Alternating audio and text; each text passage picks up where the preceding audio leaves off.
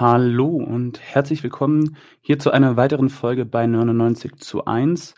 Wir sprechen heute über Argentinien. Mein Name ist Anton und ja, dazu habe ich mir Andres Garcia eingeladen, Entschuldigung, Andres Garces eingeladen, Versprecher. Ich hatte schon mit dem Namen in der Ankündigung. Ja, äh, zu Andres Garces sei gesagt, er studiert Politikwissenschaften im Master in Berlin und ist bei Klasse gegen Klasse aktiv, beschäftigt sich gerne mit Politik in Lateinamerika und hat auch selber in Argentinien gelebt, wo er aktiv in der PTS war. Das ist die dortige ja, Sektion von einer trotzkistischen ja, Linkspartei, die auch unter anderem bei Wahlen antritt. Herzlich willkommen, Andres. Schön, dass du da bist. Hallo, vielen Dank für die Einladung. Danke. Ja, legen wir auch direkt los. Gestern war die Amtseinführung von Javier Milei. Die meisten von euch werden es irgendwie aus Social Media, der Presse oder Freunden und Bekannten erfahren haben. Was hat es mit ihm auf sich? Wer ist dieser Javier Milei?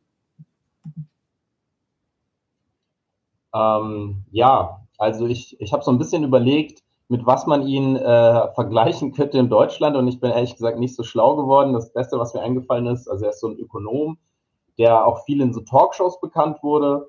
Ich würde sagen, so ganz äh, dumm zusammengefasst ist er vielleicht sowas wie der argentinische, so eine Mischung aus äh, Hans-Werner Sinn und Richard David Precht, aber in rechtsradikal so. Ähm, Genau, der ist ähm, in den letzten Jahren immer bekannter geworden, hat immer mehr Sendezeit bekommen, ähm, unter anderem auch wegen seiner sehr polemischen Art, aber weil er auch ein rechter Kritiker der vorigen Regierungen war ein sehr lauter Kritiker. Und ähm, genau, er hatte eine Karriere als Ökonom, war, äh, hat an Privatunis studiert, ähm, und war danach auch Dozent an verschiedenen Unis, wurde unter anderem gefeuert, weil er so Studierende beleidigt hat und hat danach in allen möglichen Beratungsfirmen und so gearbeitet, äh, alle möglichen Akteure des äh, Großkapitals irgendwie beraten. Zum Beispiel war er ein Intern in der Zentralbank Argentiniens.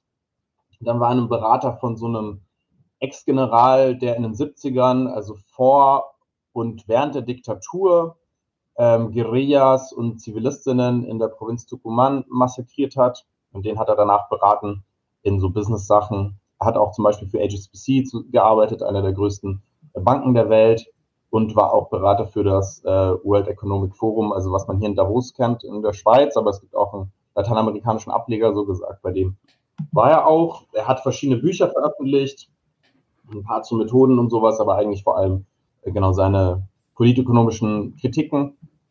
Ähm, und ähm, hat immer sich gute Quoten in den Medien eingebracht, äh, einerseits wegen seiner Inhalte, hat auch zum Beispiel die neoliberale Regierung von Mauricio Macri äh, 2015 bis 2019 auch von rechts sehr stark kritisiert ähm, und danach auch die Regierung von Alberto Fernandez, die bis jetzt im Amt war, bis vor ein paar Tagen.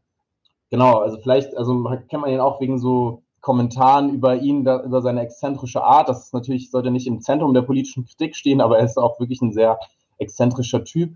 Er hat zum Beispiel einen Hund, den er über alles liebt und hat davon irgendwie so genetische Klone gemacht, die er so nach so äh, neoliberalen Ökonomen benannt hat. Einer heißt zum Beispiel Milton für Milton Friedman. Ähm, genau, das ist so ein bisschen er. Er hat in den letzten Jahren viel Aufwand bekommen und ist eben Anführer von seiner politischen Partei oder Bewegung äh, La Libertad Avanza, also die Freiheit schreitet voran. Das so in aller Kürze, wer er vielleicht ist. Ja, jetzt zu seinem politischen Programm. Wie würdest du das beschreiben? Also selbst beschreibt er sich als so anarchokapitalistisch in der Theorie und ein Minarchisten, also so Minority ähm, Anarchisten äh, und libertär in der Praxis, was damit gemeint ist, dass er die Rolle des Staates möglichst beschränken will, man gibt ihm auch andere Labels, also äh, alles Mögliche wird er genannt, so rechtsradikal, rechtspopulist, ultrakonservativ, manche nennen ihn auch faschistisch oder neofaschistisch. Ich denke mal, deswegen ist es besser, zuerst auf die Inhalte zu gehen und danach zu einer, ähm, zu einer ähm, Einschätzung zu kommen. Er ist ein großer Bewunderer der österreichischen Schule, also so Rutberg und äh, Friedman und so ein Verfechter von so einem Nachtwächterstaat, also ein Staat, der eigentlich möglichst wenig in die Ökonomie eingreift, also so sehr marktradikal für ihn ist. die Freiheit des Individuums angeblich das höchste Gut und da gehört das Privateigentum ganz zentral dazu. Und sein Slogan hier ist lebe die Freiheit verdammt. Ähm, das ist so also sein Wahlslogan. Er bringt das ganz gut äh, zusammen. Also er nimmt so, übernimmt so diese klassisch neoliberale Rhetorik, die individuelle Freiheit eben über alles zu stellen und da eben auch das Privateigentum dazuzuhören, zu, äh, zu, zu fassen. Seine größten Feindbilder ist so der Kollektivismus, das ist irgendwie so ein bisschen alles, was nicht das ist, also so Sozialdemokratie, Peronismus, da werden wir vielleicht später nochmal dazu kommen, was es überhaupt heißt und auch Sozialismus als so große äh, Feindbilder.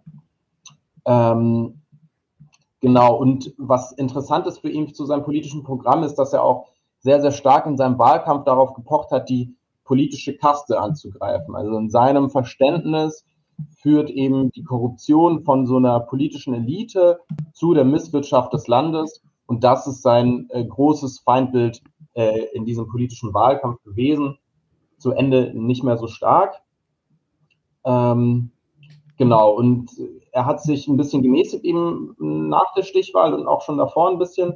Aber das ist, glaube ich, sind so die zentralen Punkte. Und ich glaube, man kann sagen, er ist so ein als Individuum, jetzt was er nochmal durchsetzen wird, ist noch ein, bisschen was anderes, aber er hat sich, äh, ähm, ich würde sagen, er ist so eine Art marktradikaler äh, Rechtsextremer mit so libertären und auch mit faschistoiden äh, Zügen. Ich glaube, das fasst ihn so ein bisschen zusammen.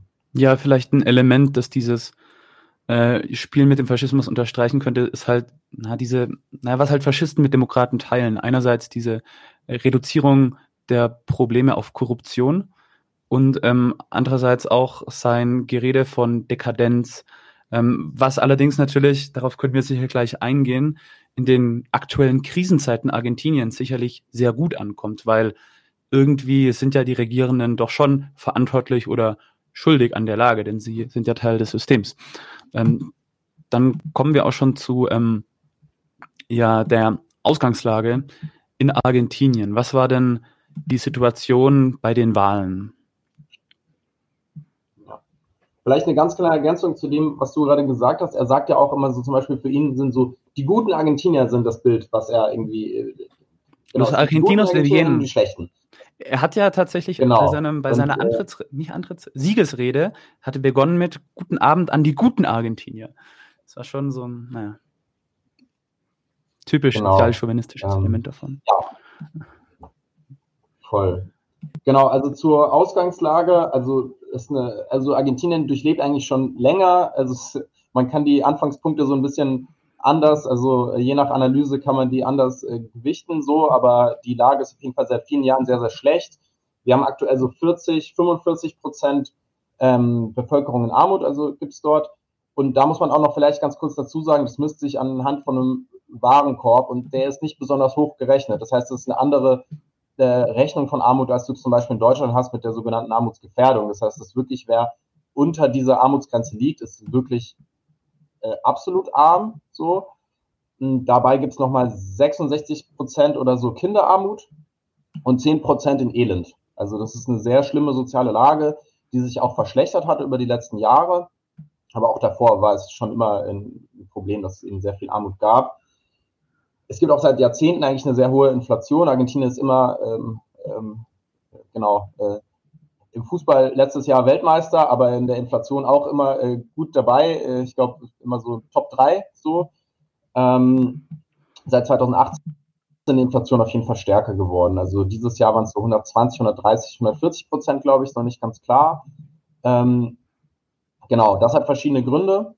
Einerseits äh, gibt es verschiedene Wechselkurse. Also ich nenne erstmal vielleicht die Gründe, die auch so Liberale nennen, also so äh, die Economist und sowas, die schreiben ganz viel dazu und haben irgendwie ihre Analysen, wie alles besser werden kann. Die nennen das zum Beispiel das ein Problem, dass es eben verschiedene Wechselkurse gibt. Das hängt damit zusammen, dass der Staat ähm, unter dem neoliberalen Macri, also 2015, 19 nicht, aber davor und danach ähm, mehr kontrollieren, den Wechselkurs kontrollieren wollte. Und deswegen gab es zum Beispiel einen offiziellen Wechselkurs und dann gab es aber auch den Schwarzmarkt, den eigentlich die meisten Leute verwenden. Dann nochmal besondere Wechselkurse, zum Beispiel für Exportgüter wie Soja oder so. Äh, und das äh, führt eben zu einer gewissen Verzerrung und äh, das ist ein, genau, was eben auch Liberale als so ein großes Problem sehen. Andererseits sagt, wird auch gesagt, eben auch von der rechten Seite, dass es eben hohe Subventionen gibt äh, für äh, Bedarfsgüter, ähm, einerseits um Preise zu stabilisieren und andererseits eigentlich würde ich sagen, dass es auch Subventionen für die Profite der Unternehmen sind. Also gewisse Dienstleistungen wie Strom und so sind halt äh, privatisiert und werden durch den Staat subventioniert, was dann auch viel kostet. Andererseits ist Argentinien ein Land mit sehr hohen Staatsausgaben und einem großen öffentlichen Sektor. Und es gibt auch hohe Exportzölle, was benutzt wird eben gerade, weil Argentinien so sehr vom Rohstoffexport abhängt, um ähm, die Staatskassen eben damit am Laufen zu halten ähm, und mit Dollars zu füllen, die man eben braucht im Weltmarkt. Das führt aber auch zu viel Spekulation. Also zum Beispiel ne, die, äh, die wichtigsten, mit die wichtigsten Akteure sind so die Exporteure von Soja und von Rindfleisch. Und die zum Beispiel gerade bei Soja wird manchmal so spekuliert und dann wird das in Silos gehortet, bis der Preis besser ist und so. Das heißt, es gibt auch, also die Spekulation führt auch äh, oder trägt auch äh, groß irgendwie zu dieser Misswirtschaft äh, bei. Und das ist eben was, was Liberale oft nicht sagen, weil da wird irgendwie das alles auf eine Regierungspolitik äh, zugemünzt. Aber es gibt natürlich auch eine wichtige ähm, Verantwortung des äh, Kapitals an dieser Krise. Ähm, weitere Gründe vielleicht auch Kapitalflucht. Also es wird wenig investiert, das Geld wird ähm, ganz schnell rausgezogen. Ähm, Stichwort Panama Papers und so weiter, da war auch zum Beispiel der Ex-Präsident Macri auch involviert ähm, und auch ähm, Politiker in der anderen Parteien, der anderen bürgerlichen Parteien. Ähm, es gibt eine große Konzentration an ähm, Firmen, dass wenige Firmen zum Beispiel die, die, ähm, die Preise dominieren und damit äh, genau die Preise fixieren, zum Beispiel bei Lebensmitteln. Und ähm, nur so ein Beispiel vielleicht, also zehn große Konzerne machen 80 Prozent Exporte aus bei Rohstoffen. Ähm, und äh, aber ich glaube, der wichtigste Faktor, der äh, zu dieser Krise auch mitgeführt hat und die nochmal groß verstärkt hat, sind die Kredite vom Internationalen Währungsfonds. Also Argentinien ist ein sehr verschuldetes Land. Es hat, glaube ich, ein Drittel oder so der Schulden insgesamt, die der IWF e ausgestellt hat, sind nach Argentinien. Das sind so 43 Milliarden Dollar oder so. Äh, genau, das, also die wirtschaftliche Lage ist auch sehr von außen dominiert, eben als ein Land, was sehr von Exporten abhängig ist, ähm, ist es natürlich nochmal ein bisschen ähm, ja, instabil und genau, der IWF äh, führt, äh, hat da seine Finger ganz groß im Spiel. Ansonsten, was man vielleicht auch noch zur Ausgangslage sagen muss, ist, dass es durchaus schon große soziale Bewegungen gab. Ich meine, vielleicht äh, wissen es auch einige, 2017, 18, 19 ähm, gab es riesige Proteste für das Recht auf Abtreibung, was dann mit äh, viel auch, äh, naja, ähm, Problemen im Kleingedrückten, sage ich mal, ähm, ähm, durchgesetzt wurde aufgrund der äh, Massenproteste. Es gab auch große Proteste gegen äh, Fracking zum Beispiel im Süden des Landes oder gegen ähm, Minenkonzerne ähm, in den Anden. Ähm, aber im Großen und Ganzen gab es schon viel Passivität in der Bevölkerung, was unter anderem daran liegt, dass die großen sozialen Organisationen, vor allem Gewerkschaften, ähm, aber auch so Organisationen, die so Arbeitslosengelder verwalten, das ist so eine argentinische Besonderheit so ein bisschen, dass das so soziale politische Organisationen verwalten, dass die sehr angepasst an die Situation sind und die Führungen eben nicht besonders, äh, genau, fast gar nicht mobilisiert haben. Also es ist äh, für die Tiefe der Krise verhältnismäßig wenig äh, Mobilisierung. Äh, genau, und das ähm, ist vielleicht ganz grob zusammengefasst äh, die Lage. Also eine Lage, die sich seit Jahren äh, krisenhaft äh, durchzieht. So. Vielleicht zu dem ähm, Beispiel zur Rolle der Gewerkschaften und der Wohnungslosen. Ich war ja in San Miguel de Tucumán und äh, dort gab es vor allem, weiß nicht, die Zitrusernte. Also da wurden dann Zitronen, Orangen etc. geerntet und das war halt eine Phase von, Pi mal Daumen, drei Monaten. Gab es da dann Tagelohn, gehst du hin, wirst du pro Kisten bezahlt, äh, schuften bei 30, 40 Grad in der Sonne und ähm, ja, es reicht halt gerade mal, um über die Runden zu kommen währenddessen. So, was machen die Leute die restlichen neun Monate? Die bekommen dann, weil, wenn sie in der Gewerkschaft sind, ein Sozialgeld, das äh, nicht ausreicht, um zu leben, aber einen Zuschuss geben kann, um den lokalen Laden zu betreiben oder sie reisen dann halt in die andere Ernteregion äh, zur Apfelernte in, während, andere, während den folgenden Monaten. oder gehen in Städte und betteln oder sorgen sich, suchen halt irgendwie nach anderen Jobs und das führt natürlich zu einer äh, recht großen saisonalen Arbeitslosigkeit in äh, ja, gewissen Regionen Argentiniens. Ähm, ja, und Genau, und die, und die ähm, also das ist ja ein typisches Beispiel, weil es in Argentinien, also die formell Beschäftigten haben einen verhältnismäßig hohen Organisierungsgrad in Argentinien im Vergleich zum Rest der Region. Aber es gibt riesige Zahl an informell Beschäftigten, die eben genau in diese Kategorie fallen. Ne? Und das äh, ist dann auch immer, ähm, ja, die sind äh, sehr den Schwingungen des Marktes und der Politik ausgesetzt und sehr, sehr prekär und arm. Ja, die formell Beschäftigten sind häufig äh, in peronistisch dominierten Gewerkschaften. Ähm, das werden wir gleich noch im Laufe des Gespräches kurz anreißen, aber vielleicht könntest du noch mal erklären, warum die äh, ja diese Gewerkschaften nicht gegen die vorige Regierung mobilisiert haben und ihr Sparprogramm. Ähm, ja, kann ich machen. Also ich muss erstmal sagen, also es, also die, die, die großen Gewerkschaften in Argentinien sind ähm, extrem bürokratisch und mafiös. Also es gibt so äh, fast schon so Dynastien an so Gewerkschaftsbonzen, die, wo der Vater der Präsident der Gewerkschaft war und dann ist es der Sohn äh, und äh, genau, also äh, wirklich Leute, die vielleicht irgendwann mal genau gearbeitet haben, aber dann irgendwie aufgestiegen sind dort und halt sehr gemütlich in ihren Sesseln sitzen, äh, die Köpfe der großen Gewerkschaften. Und es ist auch äh, mafiös in der Hinsicht, dass, dass also zum Beispiel oft äh, die Gewerkschaft so Schlägertruppen, die oft so Fußball, ähm, also die sind sowas wie Ultras, so, aber das ist kein Front an Ultras in Deutschland, sondern das ist ein bisschen anders. Also es sind eben äh, die, die Ultragruppen in Argentinien, die ähm, genau ähm, auch ähm, die ähm, dafür eingesetzt werden, oft von der Bürokratie, um zum Beispiel ähm, die Kritik innerhalb der Gewerkschaft klein zu halten und auch Repressionen gegen die eigenen Beschäftigten. Da gibt es ja dann Kleinkriminelle oder Hooligans, die auch in, weiß nicht, Drogenhandel, Menschenhandel und so weiter verwickelt sind und halt auch als Schlägertruppen fungieren, muss man sozusagen. Ja.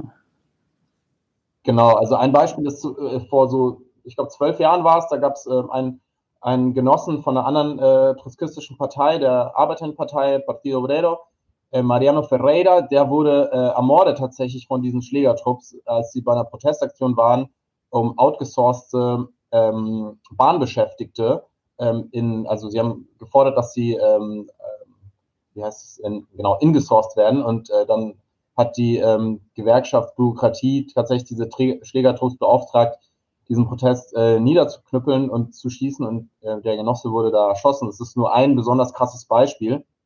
Aber ja, also diese Gewerkschaften sind ähm, extrem mafiös, wie gesagt, und sie tun das, also die Führungen, und tun, tun das, was für sie passt. Und sie sind sehr eng mit der peronistischen Partei verwachsen, also der äh, PJ heißt diese Partei, und äh, mobilisieren dementsprechend weniger, ähm, wenn eine peronistische Regierung an der Macht ist.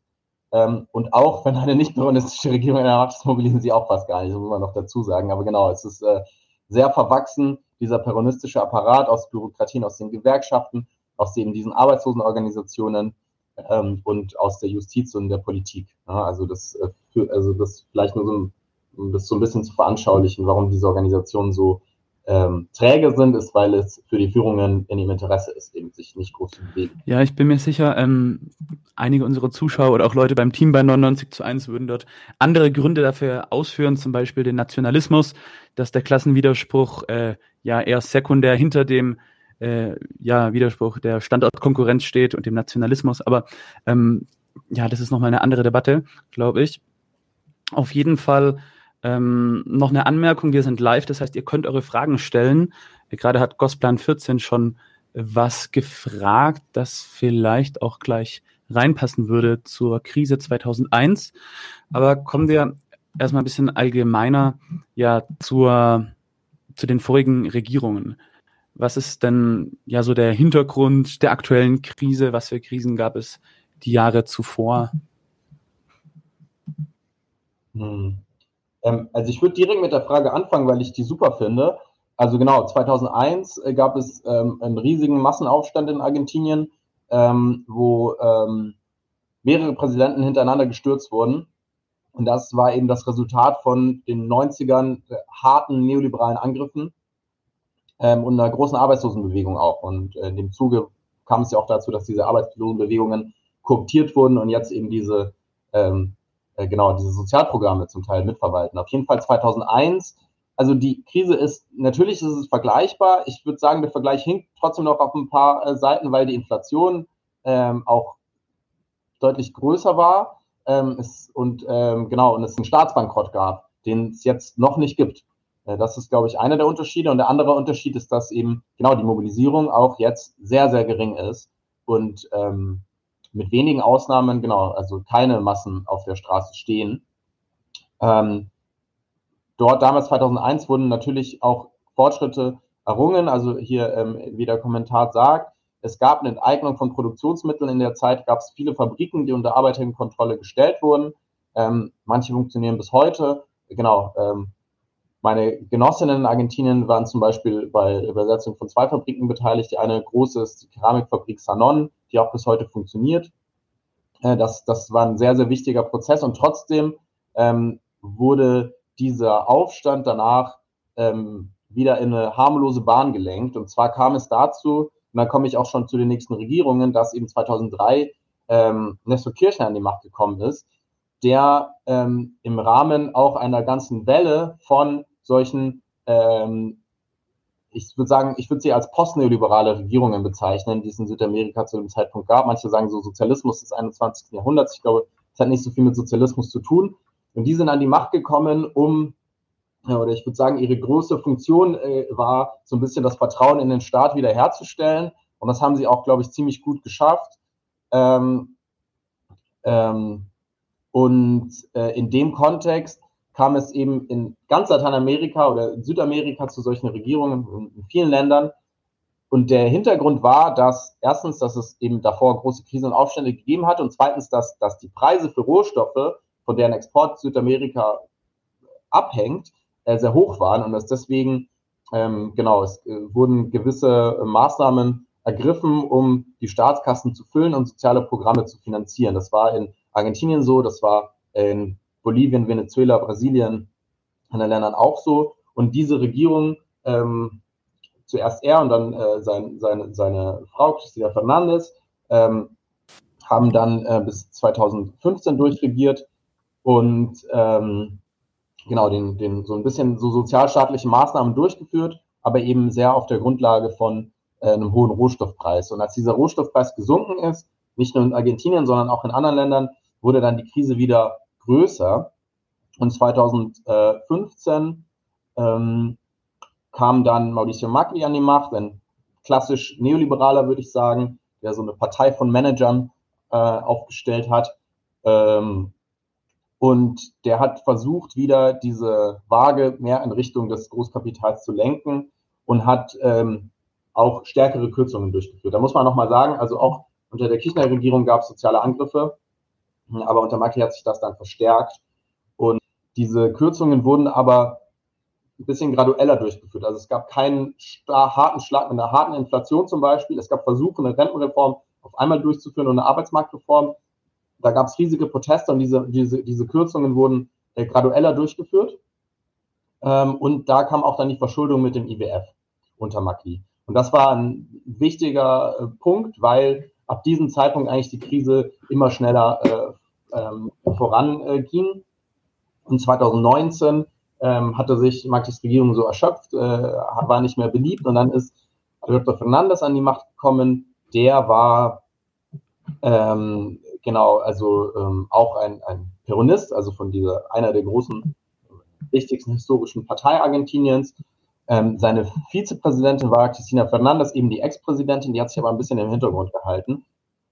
Und ähm, er hat ab, nur absolut minimale Zugeständnisse gemacht am Anfang und die soziale Situation aber immer weiter verschlechtert und eben zugelassen, dass äh, diese Krise äh, vorantreibt und auch, ähm, genau, also den großen Konzernen weiter das Geld in den Rachen geschoben, dem IWF vorab seine Schulden zurückgezahlt.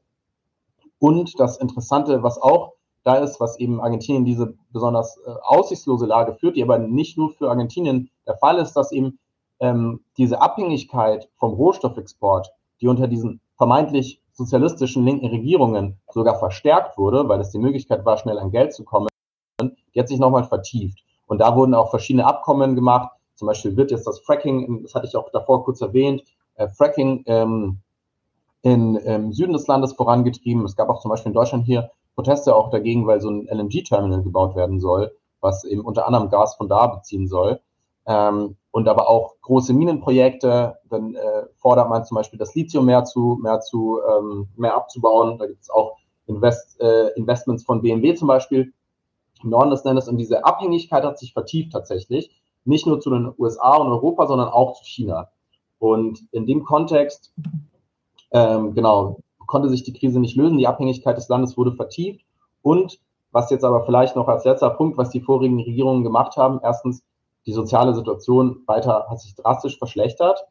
Ähm, aber was ich spannend finde, ist, dass ähm, gerade jetzt ähm, Argentinien zum Beispiel ne, bei der BRICS-Erweiterung mitmachen soll. Oder mit, also mitmachen wollte. Und jetzt unter Millet wird das wahrscheinlich nicht geschehen, aber dass man so ein bisschen versucht, vermeintlich mit so einem Diskurs der Unabhängigkeit, wir machen uns unabhängig von den USA äh, und England und so, ähm, und auch von China, aber dass man eigentlich in eine doppelte Abhängigkeit geht. Also man will sich vom Westen abhängig machen und auch von China. Und genau, das hat sich äh, vertieft und ähm, nur pyrrhonistisch. Ja, das, Tercera ja, genau. ähm, ja, genau. das ist natürlich ein ziemlich komplexes Thema, das alles äh, so schnell zu erklären. Ich weiß auch nicht oder glaube auch nicht, dass wir das detailliert hinbekommen, wie so eine Inflation oder Überschuldung äh, ausgelöst wird. Wir hatten mal von dem Dude von dem Sperling eine Folge zur Inflation, die ich ganz äh, interessant und brauchbar fand. Ansonsten ist es ein Thema, das bei uns noch so ein bisschen, finde ich, unterbeleuchtet ist. Ich würde eventuell noch ein paar äh, Sachen ergänzen. Ähm, also als ja dann diese, ähm, naja, das, was vor ein paar Jahren noch eine erfolgreiche wirtschaftliche Zusammenarbeit war, ist ja dann plötzlich in eine Abhängigkeit umgemünzt worden in den ganzen äh, Berichterstattungen von, weiß nicht, wirtschaftsliberalen Zeitungen und so weiter und so fort. Also während der Boom da war, war es ja noch eine positive Sache, aber es wurde halt so viel, weiß nicht, in Energiesubventionen reingesteckt zum Beispiel oder in so andere Sozialstaatsausgaben wie die sozialen Gelder. Das heißt, die Ausgaben sind geblieben, aber die Einnahmen sind ein bisschen weggefallen. Und also die zum Beispiel die Kirchner Regierung von Nestor und Christina äh, Kirchner der Fernandes aufgebaut haben. Und das ist dann natürlich, das führt dann immer zu diesen Haushaltsdebatten. Also was machen wir jetzt? Ähm, erhöhen wir die Schulden? Verlangen wir Steuern? Oder äh, senken wir den Sozialstaat? Und ja, da ist Argentinien halt in dieser, diesem Teufelskreislauf äh, gefangen gewesen. Und als dann der Macri Präsident wurde, der hat paradoxerweise, weil dann der Wirtschaftszyklus mal wieder zu Ende war, halt einen hohen Kredit aufgenommen und es gab dann die Hoffnung, das würde sich rentieren. Das hat sich aber nicht rentiert. Der, der Vertrauensverlust war ja äh, so riesig und da haben dann neben den ganzen internationalen Geldgebern tatsächlich auch viele Auslandsargentinier und auch Leute aus der Mittelschicht eine Rolle gespielt, indem sie eben also sozusagen das fast zum Überlaufen gebracht haben, indem sie ihr Erspartes in Dollar umgewandelt haben. Und die ganzen Reaktionen mit dem parallelen Wechselkurs sind ja dann Reaktionen darauf gewesen, auf diese ja, Eigendynamik der Inflation, des Vertrauensverlustes und so weiter. Und das ist dann ja ziemlich äh, ja heftig gewesen, wie dann die nächste peronistische Regierung ja teilweise, naja, gab es dann verschiedene Preise für das Öl. Also beispielsweise 69 ähm, Dollar Barrel intern in Argentinien und 100 Dollar Barrel für den Export. Dementsprechend äh, gab es dann für argentinische Konzerne während dem Sojaboom plötzlich nicht ausreichend Treibstoff, weil die Ölfirmen das schon davor lieber teurer ins Ausland exportiert haben. Und so wurden, also so, so hat auch die Fernandes-Regierung teilweise jetzt unter wirtschaftsliberalen Gesichtspunkten sehr ineffizient gehandelt. Einerseits hat andererseits dann aber ähm, später auch die ganzen IWF-Kredite annehmen, angenommen, annehmen müssen, hat sie halt angenommen mit den neoliberalen Sparbedingungen und ähm, ja, dementsprechend dann halt auch äh, dafür gesorgt, dass äh, ja, dass halt auf die arbeitende Bevölkerung abgewälzt wird. Und ähm, das ist sozusagen dann die Ausgangslage gewesen, ja, vor der sozusagen eine vermeintlich linksreformistische Kraft sich, weiß nicht, entzaubert hat oder halt einfach die Weltkonjunktur für ihr politisches Projekt halt gerade nichts zu geben hatte, so. es ist halt Krise und Argentinien ist ein Rohstoffexporteur, wirtschaftlich abhängig, wird vom Dollar niederkonkurriert. Ähm, ja, und dann finde ich, gibt es so ein paar Lektionen, die man daraus ziehen kann. Aber ähm, ja, kommen wir vielleicht zu dem Parteiensystem Argentiniens. Es sei denn, du hast noch was hinzuzufügen. Ähm, wie sind die denn aufgebaut? Ähm, nee, ja, also ich würde sagen, historisch, ähm, wenigstens nach dem Ende der Militärdiktatur Anfang der 80er, ähm, gab es ähm, zwei Parteien, die das Ganze dominiert haben. Das sind der Peronismus einerseits, ähm, der so, ich würde sagen, so ein, ja, so ein bürgerlicher Nationalismus, ähm, der so ein bisschen mehr auf eine Entwicklung des Binnenmarkts setzt. Da können wir gleich mehr dazu reden. Äh, und andererseits der Radikalismus, das ist einfach ein, sagen, klassischer Liberalismus. Ähm, und äh, die haben sich sehr erschöpft äh, über die Jahre, gerade der Radikalismus. Ähm, hat nichts mit radikal zu tun, ne? das ist der Name. Der äh, war dann unter Macri Teil der Regierung. Ähm, und ähm, aber auch nur, also nicht, nicht, nicht prägend. War, es war ein Teil, das war nicht die führende Kraft. Ähm, und der Peronismus hatte ein gewisses, also Revival mit den, mit den Kirchners eben 2003 bis 2015 aber er ist immer mehr abgewichen von dem, was den Peronismus historisch ausgemacht hat, und zwar eine Vermittlung hin zu den Interessen der Arbeiterinnen und der Armen, also soziale Zugeständnisse. Der Peronismus hat aber immer und also hatte und hat auch noch heute so Vermittler nach links, also Leute, die ähm, im Peronismus sind, äh, dafür wählen, immer zu den Wahlen aufrufen. Es ist äh, genau ähm, vielleicht vergleichbar auf eine ganz mit ganz vielen Anführungszeichen zu so den in den USA den Linken, die immer dann am Ende dazu aufrufen, die Demokraten zu wählen. So, es ist kein guter Vergleich, aber nur, dass man sich so die Idee macht. Es gibt auch Leute mit so einer leicht sozialistischen Rhetorik, die dann irgendwie im Peronismus drin hängen. Hat auch Verbindungen, eben wie ich auch davor schon erwähnt hatte, ne, zu den sozialen Bürokratien, zu den gewerkschaftlichen Bürokratien, aber auch zu so Großgrundbesitzern ähm, in den Provinzen äh, und auch zur katholischen Kirche ganz wichtig. Ne, muss, äh, ist ein sehr wichtiger Akteur im Land. Natürlich der Papst ist ja auch äh, Argentinier und auch eigentlich schon in der Nähe vom Peronismus. Ähm, aber das hat sich auch ein bisschen erschöpft. Also das, das ist ja auch deswegen wichtig, wenn wir über Millet reden. Die Leute, also 56 Prozent äh, haben in der Stichwahl für Millet gewählt, ähm, nicht weil sie alle faschistisch sind oder so, sondern weil sie so enttäuscht und hoffnungslos in dieser Situation sind, weil eben die traditionellen Parteien ihnen keine Antwort gegeben haben und da gehört der Peronismus ganz zentral mit dazu. Ähm, und äh, genau, ich glaube, das hängt unter anderem damit zusammen, dass man sich eigentlich, also ähm, als Maxi eben diese Schulden mit dem IWF äh, ähm, aufgenommen hat, hat der äh, nächste Präsident Fernandes einfach gesagt, ja gut, äh, finde ich geil, aber wir zahlen alles bis zum letzten Cent, macht euch keine Sorgen. Also dass man einfach diese Unterordnung von Argentinien als ein, äh, äh, als einen ausgebeuteten und abhängigen Land einfach so hingenommen hat und auch, dass man sich natürlich auch den den in Großkonzernen keiner, Weise, keiner Weise entgegengestellt hat. Und ich glaube, das sind, das sind die, die Hauptgründe, warum dieser Vertrauensverlust ähm, auch äh, so stark da ist. Ähm, genau, vielleicht äh, passt es so in, in der Kürze. Ja, ähm, dann, ja, wer ist denn Sergio Massa gewesen, der Präsidentschaftskandidat vom Peronismus, der hat ja, ja, ja. Also Massa ähm, war also jetzt ne, der Kandidat, der in der Stichwahl verloren hat, muss sagen, auch war eine Stichwahl, die, also es gibt selten so nicht knappe Stichwahlen, ne? Also es war irgendwie 44 zu 56 oder so, also schon äh, ein großer Unterschied.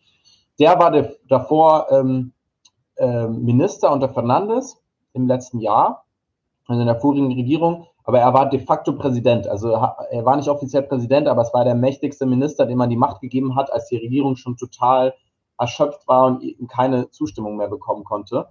Und Massa ähm, ist ein Typ, der schon auch unter Nestor Kirchner ähm, Teil eben des Peronismus und seines Teams war und sich damit ihm gestritten hat. Er war immer der rechte Flügel. So. Ähm, und wurde dann eben von Fernandes, also von Christina Fernandes, der Ex-Präsidentin, also als Verräter, war so ein Verräter so und dann kam er aber in den letzten Regierungen wieder dazu ähm, und hat verschiedene Sachen ähm, also genau, hat einfach diese, diese, diese Funktion als äh, de facto Präsident übernommen und muss sagen, er ist genau, wie ich meinte, der rechte Flügel des Peronismus und er ist auch ein Politiker, der immer sehr gute Beziehungen zur US-Botschaft hat. Also das ist, glaube ich, auch eine Rolle, warum man ihn eingesetzt hat, einfach um ein Zeichen zu setzen, hey, keine Angst, äh, ne, der, man weiß, der IWF hat Hauptsitz in Washington, ist nicht nur symbolisch, also ist auch, äh, die USA sind ein realer, wichtiger Akteur in diesen Institutionen und man hat damit versucht, quasi die USA und ähm, das internationale Kapital ähm, so ein bisschen zu besänftigen, indem man ihn da reinstellt. Er war ja der Typ, das der das durchgeblockt hat. Also sein Vorgänger ist ja aus Protest zurückgetreten, weil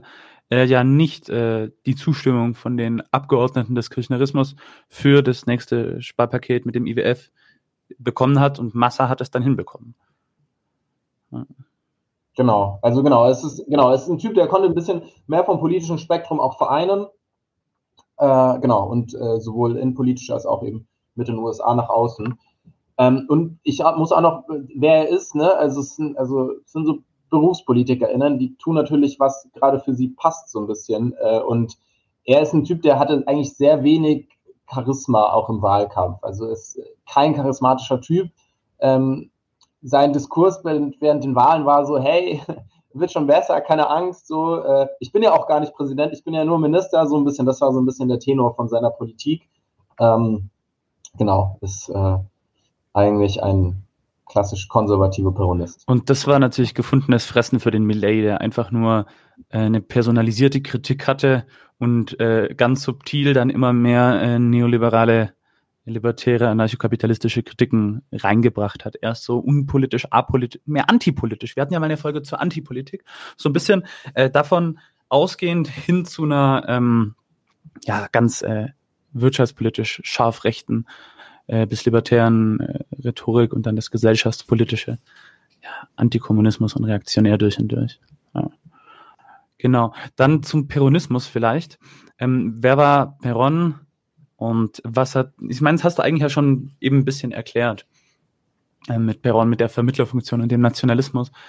Was ich ja. vielleicht zur Psychologie von peronistischen Anhängern sagen würde, naja, das war halt so Nachkriegswelt, blockfreie Staaten hatten so Ende des Zweiten Weltkriegs teilweise ähm, einen historischen Moment, in denen es ihnen ausnahmsweise wirtschaftlich mal ein bisschen besser ging, in denen ähm, dann auch eben ja historisch einmalig Platz für soziale Zugeständnisse war eine Arbeiterbewegung stärker wurde und um revolutionären Kräften auch äh, das Wind aus den, den Wind aus den Segeln zu nehmen, war dann halt der Moment auch für mehr Rechte am Arbeitsplatz. Und da hat natürlich äh, die Ehefrau von Perron, also Isabelita, auch so eine einfach ja mediale präsente Figur als Schauspielerin schon so eine Rolle gespielt, nicht nur einen nationalistischen, sondern auch einen eher sozialdemokratisch linken Flügel im Peronismus zu etablieren.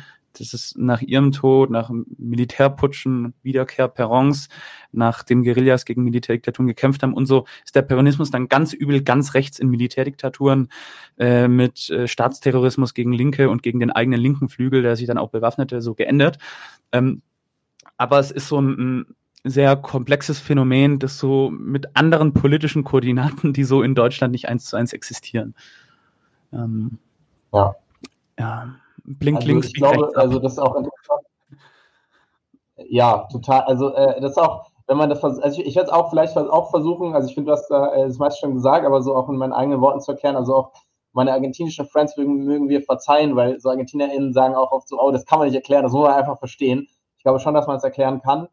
Ähm, genau, also hier auch der Kommentar äh, von Rodrigo, der sagt, der Peronismus hat die marxistische und anarchistische Tradition der Arbeiterbewegung liquidiert. Absolut. Also ich würde nicht sagen, dass er sie liquidiert hat, aber er hat es auf jeden Fall versucht. Ähm, genau. Haben sich also, dann selber liquidiert ich würde oder sagen, liquidiert. Ja. Ja. Ähm, naja, nicht alle halt. Also die meisten, also viele, aber nicht alle. So, es gibt ja noch Linke und viele in Argentinien. Ähm, aber genau, ich würde sagen, was Perón ausgemacht hat, war, dass er eben versucht hat, zwischen ähm, in der eben, wie du gemeint äh, hast, ne, Nachkriegszeit, in einer sehr ähm, günstigen Situation. Also Argentinien war auch ein wichtiger Exporter äh, von, Exporteur von zum Beispiel ähm, äh, Weizen. Und ne, in einem Nachkrieg, im Europa der Nachkriegszeit konnte man dann mit natürlich ähm, eine Lücke im Weltmarkt füllen. Und ähm, in gewisser Weise hat er eine Vermittlerrolle gespielt zwischen ähm, dem äh, imperialistischen Kapital und ähm, der, ähm, den ArbeiterInnen im Land. Also es, es war ein Bonaparte, so gesagt, wenn, also ne, aber nicht so ein klassischer Bonaparte, wie Marx geschrieben hat, der eben versucht, zwischen ähm, Kapital und Arbeit im Land äh, ähm, sich über diese Klassen zu stellen und zwischen ihnen zu vermitteln, ähm, so, sondern eben ein äh, Trotzki hat dazu geschrieben, äh, ich würde sagen, das passt ganz gut, ein Bonapartismus sui generis, also ein Bonapartismus der eigenen Art, den es so manchmal in so abhängigen Ländern gibt, der eben einerseits immer nie mit dem Imperialismus bricht, aber ein bisschen in der Sachen rauszuhandeln. Und äh, äh, ich glaube, das, das hat Perron ganz, also für seine äh, Vorstellung sehr gut gemacht. Er hat den Acht-Stunden-Tag durchgesetzt, ähm, hat Sozialversicherung durchgeführt und so weiter. Aber er war auch ein großer Bewunderer von Mussolini zum Beispiel. Und er hat das geschafft, indem er die Gewerkschaften an den Staat gebunden hat. Zum Beispiel. Das ist ein ganz wichtiges Element vom Peronismus. Und diese Bürokratisierung der argentinischen Gewerkschaften, die lässt sich auch damit äh, sehr gut erklären. Also es ist eine, also genau diese, diese kooperative, kooperativistische Ideologie, äh, könnte man sagen, und Praxis. Ähm, das war ja damals ein Riesenphänomen. Genau, das war damals so ein riesiges Phänomen in, in diesem historischen Zeitpunkt, ähm, als der Faschismus aufkam. Weiß nicht, Max Horkheimer hat so im autoritären Staat so diese, weiß nicht, russische Revolution, ähm, New Deal und Kooperativismus, beziehungsweise, also Kooperativismus konnte sowohl links mehr so New Deal-mäßig, als auch mehr rechts so faschistisch sein. Aber ja, da wurde es auf jeden Fall so charakterisiert. Ähm, genau, ja. und ich, ich finde, der Peronismus, um jetzt ganz kurz noch ein letzter Satz zu sagen, versucht letzten Endes immer ähm, ähm, für eine, die kleine, aber sehr, doch sehr wohl existierende nationale Bourgeoisie äh, das Beste rauszuholen. Und ähm, viele Linke haben, haben sich durch diesen Nationalismus verwirren lassen. Da ist auch tatsächlich diese Kritik auch, auch, auch richtig, dass da sowas von Standardnationalismus auch da ist. Das stimmt, aber das ist einfach, ist auch eine Anpassung von vielen Linken gab, zu, zu denken, naja, die ArbeiterInnen, die sind halt peronistisch, weil Perdon hat ihnen was gegeben und äh, dann müssen wir halt auch irgendwie auch peronistisch tun. Das ist nicht gut ausgegangen, aber der Peronismus hat deswegen immer eine hohe Kopierungskraft gehabt bis heute. Von Linken, du hast erzählt, selbst Guerilla-Organisationen, die sich auf Bellon bezogen haben, bis zu faschistischen Kräften. Und da muss man noch, letzter Punkt, sagen, ähm, die, die, die, ähm, die antikommunistischen äh, paramilitärischen Miliz, äh, Paramilitärs, die ähm, die Kommunistinnen und Gewerkschafterinnen ausgelöscht haben in der Diktatur, waren auch schon vor der Diktatur äh, aktiv. Und auch ähm, die Präsidentin äh, Perón wusste das, also die, die Frau von Perón, nachdem er gestorben war. Das heißt, genau, also eine sehr aktive Rolle in der Bekämpfung von Linken hat der Peronismus gespielt. Ja, das war der historische Rechtsruck, äh, Operation Independencia. Genau. Dann, ja, welche Signalwirkung sendet denn ähm, ja diese Wahl von, nee, wollen wir erstmal über Millet reden, Entschuldigung. Wer sind denn die Wähler von Millet? Was macht die so aus? Ja, also ich würde sagen, vielleicht bringt es äh, was, erstmal über den harten Kern zu reden ähm, und dann vielleicht über die, die ihn am Ende doch auch mitgewählt haben. Ich glaube, der harte Kern sind, ähm, viele sind einfach Rechte, auch Faschos so, also auf den Demos sind auch immer diese hier ähm, Don't Threat on Me, ähm, schwar äh, schwarz auf gelb, äh, ähm, Flaggen, die auch die US-Rechte benutzt, viel, ne? Ähm, auch so Incels und sowas, also so echt äh, rechte und äh, auch krass sexistische äh, und auch ähm, genau die Militärdiktatur gutheißende ähm, Typen, auch, auch Frauen, aber vor allem äh, Typen. Ähm, und dann auch noch so ein harter Kern von so ähm, ähm, von auch so extrem konservativen. Also seine Vizepräsidentin äh, Villarreal zum Beispiel ist eine, die ähm, auch ganz offen die Diktatur, äh, die Militärdiktatur ziemlich klar gut heißt. Wir reden auch danach gleich ja vielleicht über das Kabinett. Da sind auch noch andere Leute da drin, die da die Militärdiktatur auch den Faschismus teilweise gut fanden. Ähm, genau, also klar ein rechter rechter Kern, den er auch hat.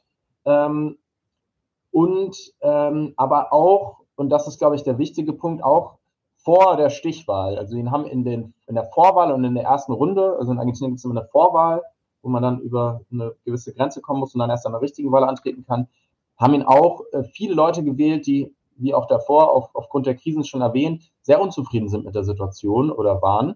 Und, ähm, und auch viele arme äh, Menschen haben ihn gewählt, gerade so äh, prekäre ArbeiterInnen ähm, gehören da eben auch dazu, weil sie eben diesen Politikwechseln und auch, ne, hast erwähnt, so Antipolitik, ähm, eben kein Vertrauen in diese politische Kaste äh, gesehen haben. Und deswegen hat dieser, diese, dis, dieser Diskurs von ähm, die politische Kaste ist an allem schuld, ähm, da ist ja ein kleiner wahrer Kern drin, und zwar eben die politische Verantwortung äh, der Regierung und der, der bürgerlichen Parteien, ist da eben auf fruchtbaren Boden gestoßen und das hat ihm viel Aufwand gegeben. Also Leute, die keine Ahnung, ähm, Delivery, äh, Delivery-FahrerInnen sind, äh, die einen Scheißdreck äh, verdienen, die dann einfach von dieser, von dieser, von diesen Märchen von, hey, ich bin mein eigener Boss und ich kann mich irgendwie selbst hocharbeiten und die Politik will das nicht, die davon eben ergriffen wurden. Und das ist ein wichtiger Teil von diesem, von diesem Phänomen.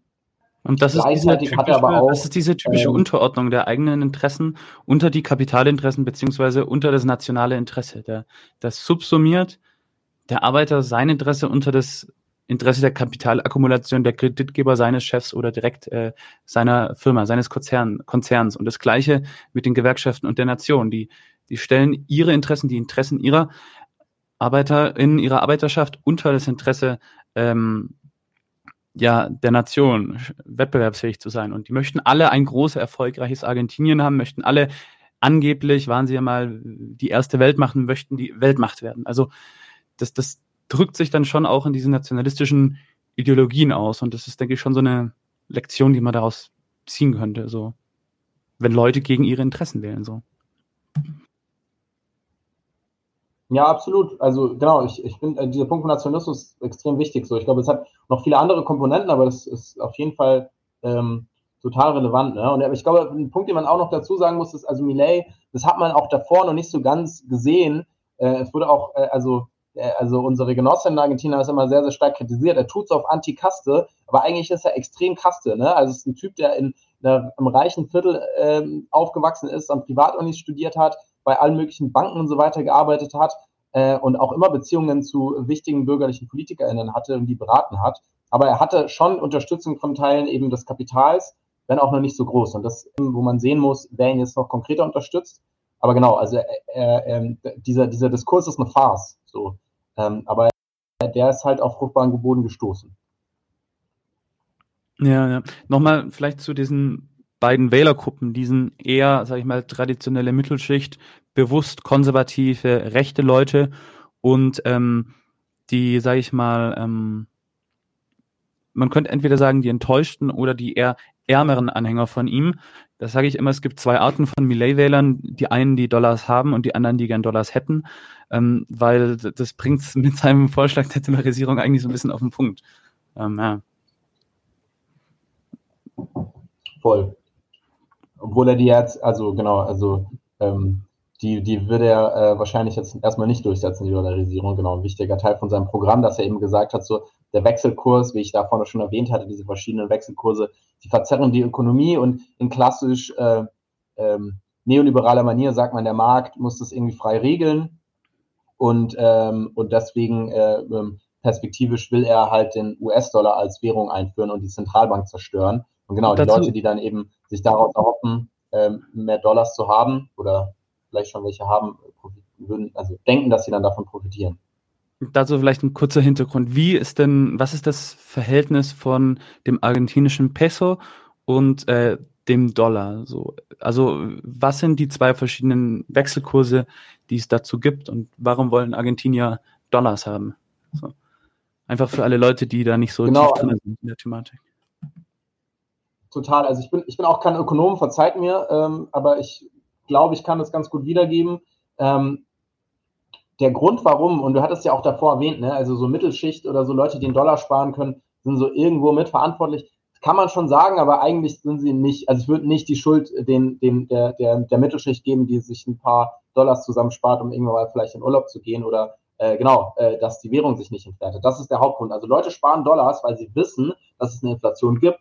Und wenn ich jetzt, ich meine, also wir haben jetzt keine krasse Inflation hier, aber für unsere Verhältnisse ja schon in Deutschland. Und das heißt, wir wissen sie auch, unser Geld ist einfach weniger wert in der Zukunft äh, oder jetzt, als es davor war. Und das heißt, Leute sparen Dollars, weil sie darin eine sichere Anlage für ihre Ersparnisse sehen. Das ist der Grund, also warum das die, ich sag mal, die kleinen Leute machen.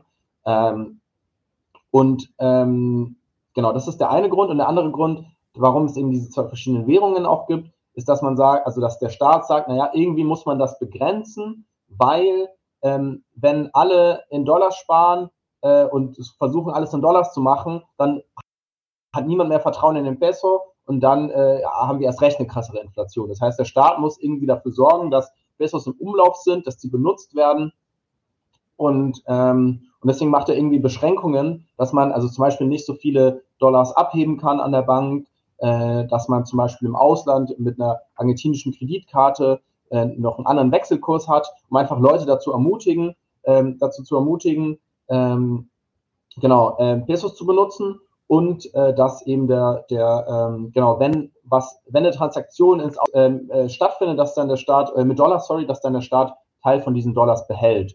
Und ähm, deswegen hat es dazu geführt, dass es so eine informelle Ökonomie gibt, eine illegale Ökonomie, wo es eben einen riesigen Schwarzmarkt gibt. Und ich weiß gar nicht mehr, was aktuell der Wechselkurs ist. Das ist wirklich verrückt. Ich glaube, es ist 800, 900 oder so, der inoffizielle. Und mit dem, mit dem inoffiziellen wird eigentlich alles gemacht. Also so, ähm, wenn man hier irgendwie Geld an Familie oder so schickt, dann äh, Western Union benutzt den inoffiziellen Wechselkurs. So. Und der ist halt doppelt so hoch wie der offizielle. Ja, da wurde äh, gesch gerade geschrieben, Christina hat geschrieben 1000, genau. 1000 und ich der offizielle 100 Wechsel ja. bei 500 oder so. Das Das heißt, von einem, von Jahr waren es noch nutzen- 300 oder so. Ja, genau, man kommt gar nicht hinterher mit den Preisen. Wieder, wiederum ein Grund, warum die Leute in Dollars sparen. Ne? Genau, das heißt, ähm, der, der inoffizielle Wechselkurs ist viel höher und ähm, der offizielle wird vielleicht sagen wir, künstlich äh, klein gehalten. Ähm, Mit die Zentralbank. eben, ich meine, die äh, genau. Zentralbank, die kann ja äh, unendlich argentinische Pesos drucken, halt unter der Gefahr, dass die dann entwertet werden und die kauft dann halt, er sagt dann halt Dollar was und verbrennt ihre, ihre Währung, um sie äh, vergeblich der Versuch der Inflation entgegenzuwirken. Ähm, ja, ziemlich heftig. Und so wird dann halt so eine Eigendynamik ausgelöst. Also sowohl die Leute, die ein bisschen was sparen aus der Mittelschicht, als auch die äh, Finanzmärkte, die irgendwelche auf Wechselkurse spekulieren. Wenn das einmal losgetreten ist, ist natürlich dieses verloren gegangene Vertrauen, weil Geld ist ja vor allem Vertrauen auf Zugriffsmacht. Ähm, ja, wenn das weg ist, dann, also ich meine, Geld ist ja heute nicht mehr irgendeiner Gold- oder Silbermenge hinterlegt, sondern einfach Papier Ja. oder Chiralgeld auf irgendwelche, irgendwelche Zahlen auf irgendwelchen Konten. Das heißt, wenn da das Vertrauen des staatlichen, äh, der staatlichen Garantie auf den Wert weg ist, dann äh, ja, sieht es ziemlich schwarz aus. Ja. Okay. So viel vielleicht zu den Finanzen. Was denkst du, was gibt's noch was Wichtiges zu dem Themenbereich zu erklären? Oder wollen wir zur ich nächsten es Abteilung? spannend, konkreter über, über die Wahlen und das und die, ähm, genau, seine A- Amtseinführung und so weiter zu reden. Ähm, genau. Okay, wollen wir dann zu Millets aktuellem Diskurs kommen?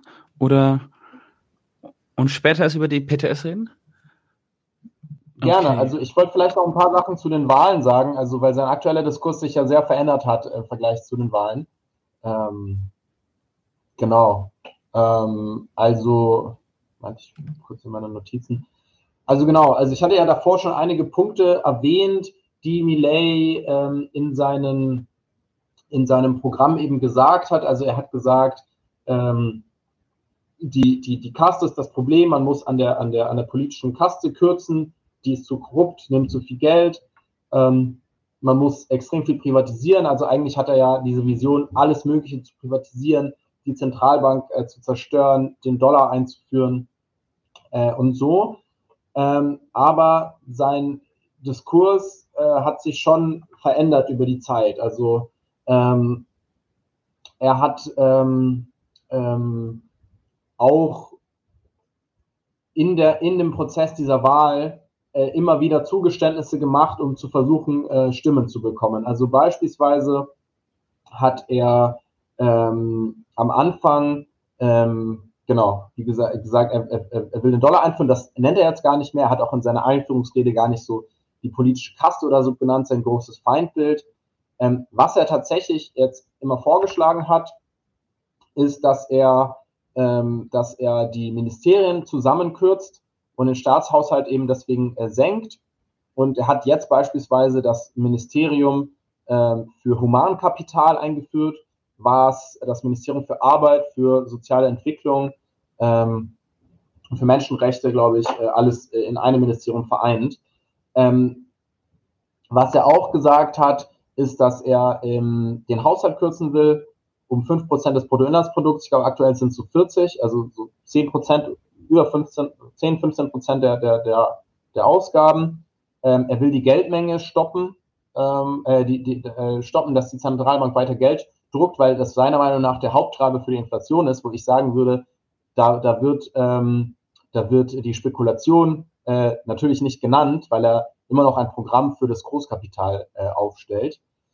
Ähm, genau, er, er hat verschiedene auch soziale Maßnahmen, die er da irgendwie sagt. Ich glaube, was ganz zentral ist, dass er, dass er sagt, hey, also in Argentinien gibt es so eine Tradition, dass, also, dass viele Blockaden durchgeführt werden, dass Proteste auf der Straße eben den Straßenverkehr blockieren und dass er gesagt hat, okay, das muss aufhören, wir brauchen eine harte Hand dagegen, äh, man muss unsere Polizei äh, ehren und respektieren und so weiter. Da hat er auch noch Sachen gesagt, wie das dass äh, man irgendwie, dass Menschenrechte, das sind nur so, ein, so eine Art so ein Business oder so eine Mode, schwer zu übersetzen. Und das muss auch irgendwie aufhören. Das heißt, er hat noch eine sehr, also kombiniert eine sehr rechtsradikale mit so einer, äh, mit so einer ultra neoliberalen Agenda. Ähm, und das, das, das zieht sich so ein bisschen äh, durch seinen Wahlkampf, äh, hat sich durch seinen Wahlkampf durchgezogen. Das Problem, was er in diesem Wahlkampf hatte, war, dass er wusste, dass er irgendwie an andere Stimmen kommen musste. Das heißt, in der ersten Runde war er sehr erfolgreich, 30 Prozent, ähm, auch in den Vorwahlen. Und dann in der Stichwahl, also hin zur Stichwahl, hat er sich gefragt, okay, wie bekomme ich jetzt die restlichen Stimmen, die ich brauche? Und er ist dann auf ähm, Mauricio Macri zugegangen und seine politische Kraft, der, der Präsident 2015 bis 2019, den ich mehrmals erwähnt hatte, und konnte sich tatsächlich ihre Stimmen zusichern, basically. Was noch so nicht, noch nicht so ganz klar war. Ähm, und in der Hinsicht äh, hat er seinen Diskurs gemäßigt. Also er hat die, diese Angriffe auf die Kasse waren nicht mehr so groß und er hat auch nicht mehr, nicht mehr so ganz äh, klar gesagt, dass er jetzt sofort irgendwie äh, gewisse Maßnahmen durchsetzen würde, ähm, sondern hat eben gesagt, genau, also wählt mich, äh, mit mir kommt die große Veränderung, hat es aber, glaube ich, absichtlich relativ abstrakt äh, gehalten und äh, hat es damit geschafft, ne? also auch mit den ganzen Gründen, die wir davor genannt haben. Deswegen das vielleicht so ein bisschen zu seiner politischen äh, Programmatik. Da gab es auch während diesem Wahlkampf auch immer wieder Fragen, wer kommt jetzt in sein Kabinett und so. Also, weil das waren ja die Manöver, die er dahinter gemacht hat. Ähm, immer zu seinen verschiedenen Klientelen äh, zu, zu, zu catern, so. Ähm, aber ähm, letzten Endes hat sich eben das durchgesetzt, dass er die Unterstützung von dem Großteil eben der Partei von Macri hatte. Und ähm, genau, das hat ihm den, den Sieg gegeben. So.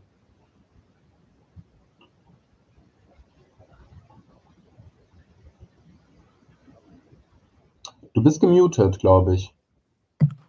Ja, muss ja jede Folge einmal passieren. ähm, genau, so hat er es gemacht. Er hat die einfach ähm, in der ersten Runde Fundamentalopposition gespielt und auf Proteststimmen gesetzt mit seinem, seiner neuen Ideologie oder alten Ideologie. Und ähm, in der zweiten Runde hat er halt die von Pro zu sich geholt mit einer ein bisschen gemäßigteren Rhetorik.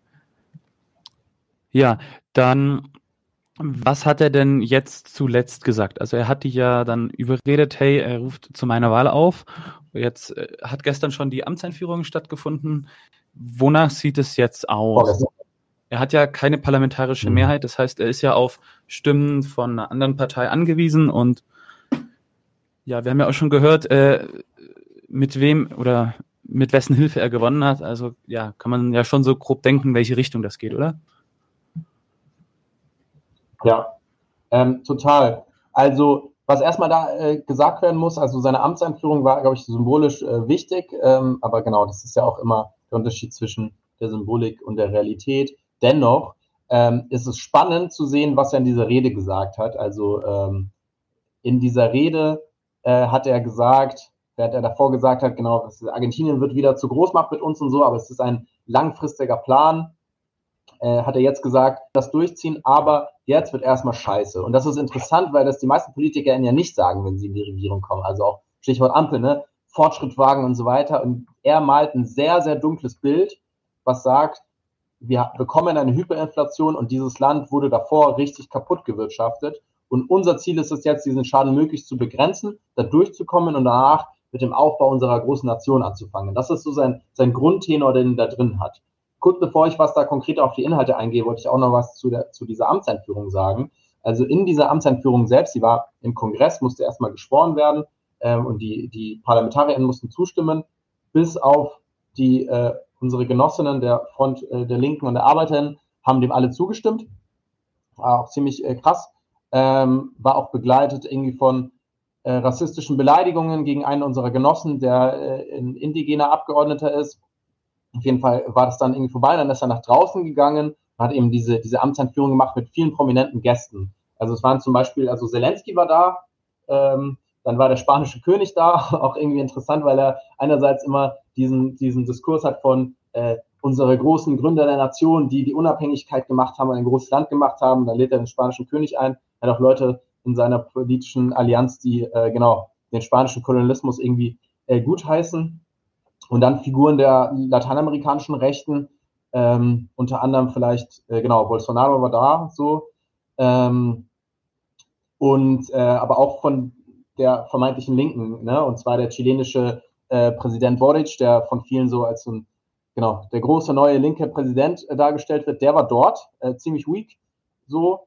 Ähm, und genau, Brasilien, Lula ist nicht gekommen, hat aber äh, eine Vertretung geschickt, Biden hat eine Vertretung geschickt, äh, Meloni war da, Modi, also viele, Orban, viele Figuren der internationalen Rechten waren da.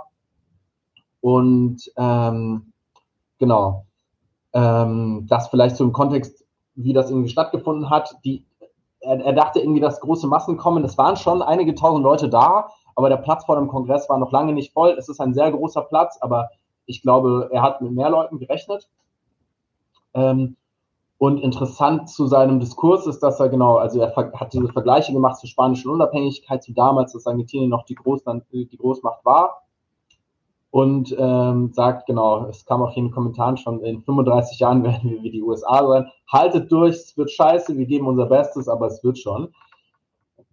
Und konkrete Punkte, die er vorgeschlagen hat, war, dass ähm, genau er den Haushalt kürzen will und dass er basically eine Schocktherapie machen will. Ne? Also wir werden eine Kürzung, Kürzungen durchführen müssen. Ähm, das sagt er. Es gibt keine Alternative. Und ähm, das ist interessant, weil er immer noch nicht ganz konkret ist. Also zum Beispiel, wie diese Kürzungen aussehen, da kann man gerade nur noch spekulieren. Am Montag ähm, hat er ähm, hat er eigentlich seinen, seinen Wirtschaftsminister, der davor auch unter Macri ähm, ähm, gedient hat, ähm, hat er eigentlich eine Pressekonferenz, äh, um die wirtschaftlichen Maßnahmen anzukündigen. Die wurde abgesagt. Heute Mittag sollte es eine Konfer äh, Pressekonferenz geben, um der, das Programm vorzustellen. Das wurde jetzt verschoben auf in einer Stunde oder so, ähm, jetzt heute. Das heißt, wir wissen noch nicht ganz, was passieren wird. Äh, wir wissen, es wird Kürzungen geben. Ich glaube auch, dass diese Kürzungen groß ausfallen werden, aber ganz konkret ist er noch nicht geworden. Und ich glaube, das drückt so ein bisschen seine Zweifel aus, weil einerseits will er sich äh, nicht seine, seine Unterstützung auch von Teilen des Kapitals verkacken. Ne? Also wenn er irgendwie zu hart vorgeht, wird es vielleicht auch manchen ähm, Konzernen nicht passen oder so. Es wird auch vielleicht nicht auf die Unterstützung äh, der politischen Kräfte ähm, stoßen, mit denen er in Allianz gegangen ist, namentlich in Makris Kraft. Und was man auch noch sagen muss, ist, er kann auch mit Dekreten regieren. Also das ist ein präsidentielles System, äh, wo der Präsident viel mehr Macht hat als bei uns äh, zum Beispiel äh, der Kanzler. Aber er braucht trotzdem politische Unterstützung aus beiden Kammern. Es sind zwei Kammersysteme, das Abgeordnetenhaus und den Senat. Und wo er im einen eine absolute Minderheit hat und im anderen hat er, glaube ich, niemanden. Ähm, oder vielleicht nur ein paar Leute und hat auch keine Gouverneure in den Provinzen und so. Das heißt, ihm sind die Hände noch ein bisschen gebunden und er muss so ein bisschen austantieren und deswegen ist er noch nicht ganz konkret. Weil wir wissen, es wird Kürzungen geben und das hängt sowohl eben von den institutionellen ähm, Gegnern oder Rivalen äh, ab, als auch natürlich ähm, von den Protesten auf der Straße. Ja, also die Rhetorik, die er da bringt mit diesem Inflationsszenario, was ja noch schlimmer ist als das aktuelle. Das ist natürlich eine sehr gut geplante Kampagne, um ähm, ja die ganzen Sparmaßnahmen, die ein absolutes soziales Desaster sein werden, ähm, zu rechtfertigen. Das, äh, da, da sehe ich gerade ziemlich, ziemlich schwarz. Und was ich auch bemerkt habe, ist, dass er sehr stark jegliche mh, hm, Oppositionskräfte gegen das Sparprogramm also jetzt in dem Fall wahrscheinlich einfach den Peronismus beziehungsweise auch den linkeren Flügel um den Kirchnerismus herum und die Gewerkschaften sehr, sehr stark rhetorisch delegitimiert hat, weil er ja gewonnen habe und sie als dekadente Sündenbocke der Kaste jetzt äh, für all das Scheitern der schwach gewordenen Nation Argentinien verantwortlich sind. Also da merkt man schon, dass er unbedingt sein Programm durchsetzen möchte und das kann auch schon ganz schön autoritäre Züge annehmen ich meine, so eine Ankündigung, alles äh, im Gesetz ja und äh, außerhalb äh, vom Gesetz ab ins Zuchthaus so, das sagen viele Präsidenten, aber ich glaube, bei ihm ist es einfach, naja, nicht nur, muss es nicht nur im legalen Rahmen gemeint sein, da wird man sehen, wie viel Spielraum ihm die argentinischen Institutionen und auch äh, die Bevölkerung ja lassen. Es wird sicher interessant. Ja. Ähm, genau. Ja. Vielleicht auch noch da, ähm, ich, glaub, ich glaube, sein Kabinett drückt das ein bisschen aus, diese Unsicherheit und auch äh, in welche Richtung es gehen könnte. Ähm, und zwar hat er einerseits ähm, so klassische Manager äh, in, in seinem Kabinett, also sein ähm, einer seiner äh, Minister, der Stab, Stabschef, äh, war zu großen Konzernen wie auch Red Bull oder so und dann auch eben sein Wirtschaftsminister war ein Typ, der auch keine, Dollar, äh, keine Dollarisierung durchführen wollte. Er war der Typ, der unter Macri den Kredit mit dem IWF aufgenommen hat und dafür groß verantwortlich war.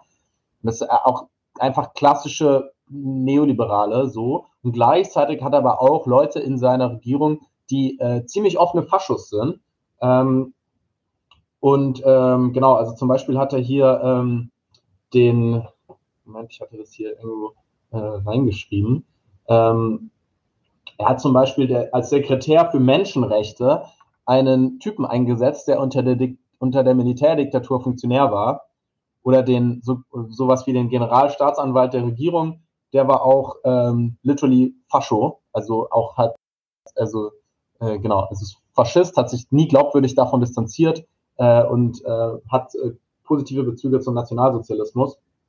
Ähm, genau, das heißt, äh, sein, also es ist noch nicht ganz klar, ob er eben eher dem Kurs von Macri folgt, was glaube ich von, von den Unterstützungen, die er bekommen könnte für so ein hartes neoliberales Programm vielleicht größer ist, oder ob er auch noch den rechteren Weg geht und eine viel härtere, repressivere Linie und eine krassere Schocktherapie führt. Das ist, glaube ich, meiner Meinung nach noch nicht ganz klar.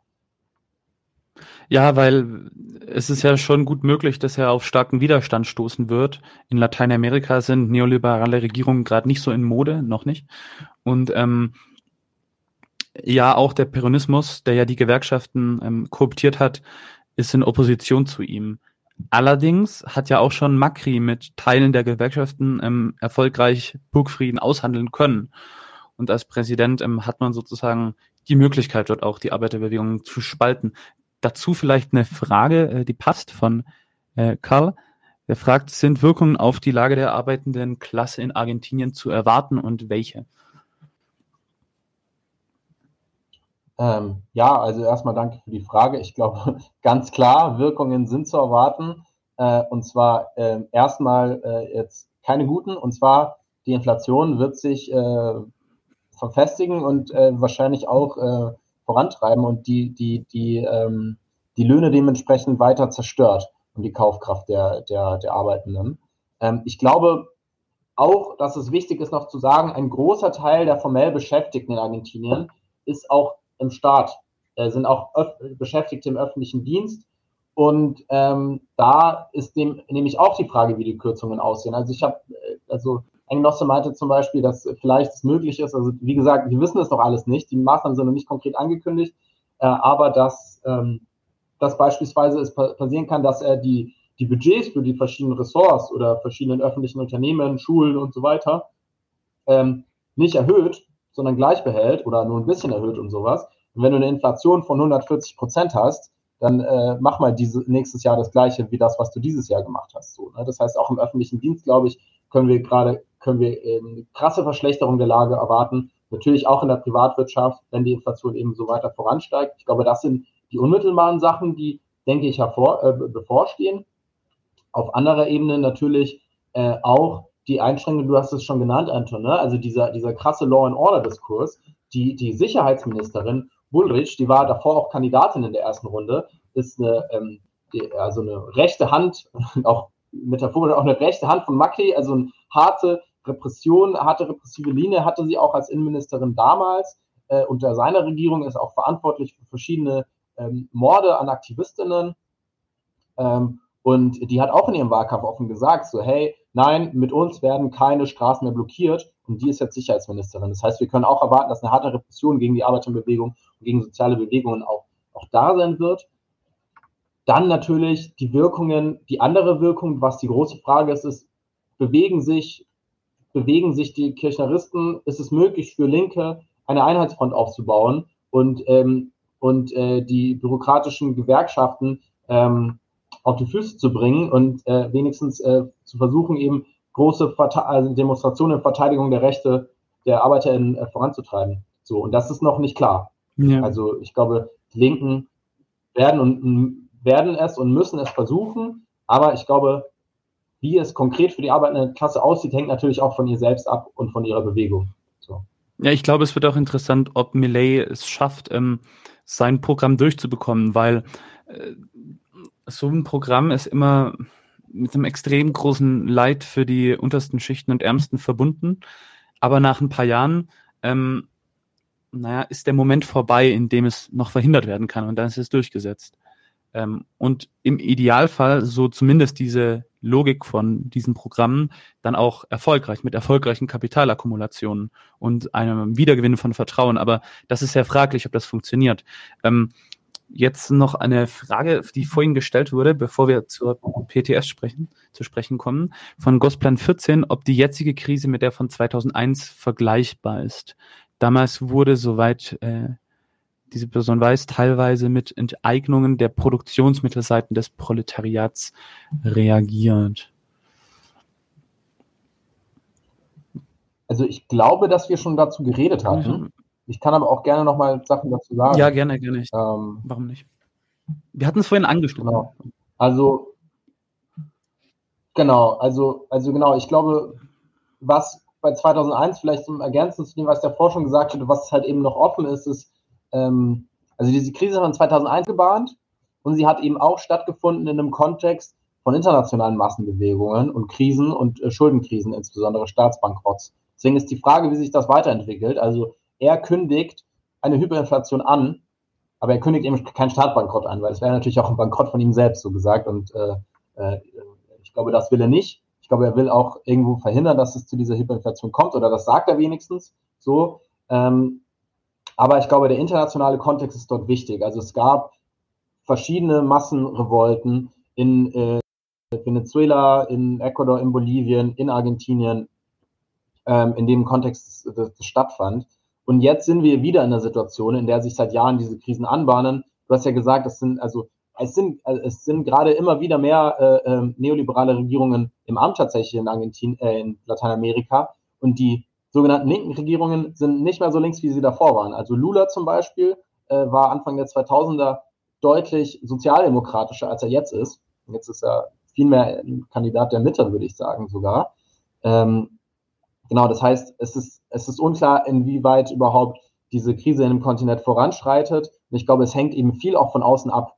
So, also es hängt davon ab, ähm, ähm, ob zum Beispiel man ähm, die Staatskassen äh, aufrechterhalten kann mit Export von Rohstoffen. Beispielsweise ist die große Frage für ähm, Argentinien, äh, äh, Chile und Bolivien zum Beispiel der Lithium-Export. Also die Lithiumproduktion ist noch nicht so hoch, aber man erhofft sich irgendwie damit so auf Kosten natürlich der, der Bevölkerung, gerade der indigenen Bevölkerung, die auch zum Beispiel in Kukui im Norden schon äh, mit dagegen gekämpft hat, dass irgendwie die Extraktion von Lithium so krass voranschreitet. Man erhofft sich natürlich damit äh, Geld zu bekommen.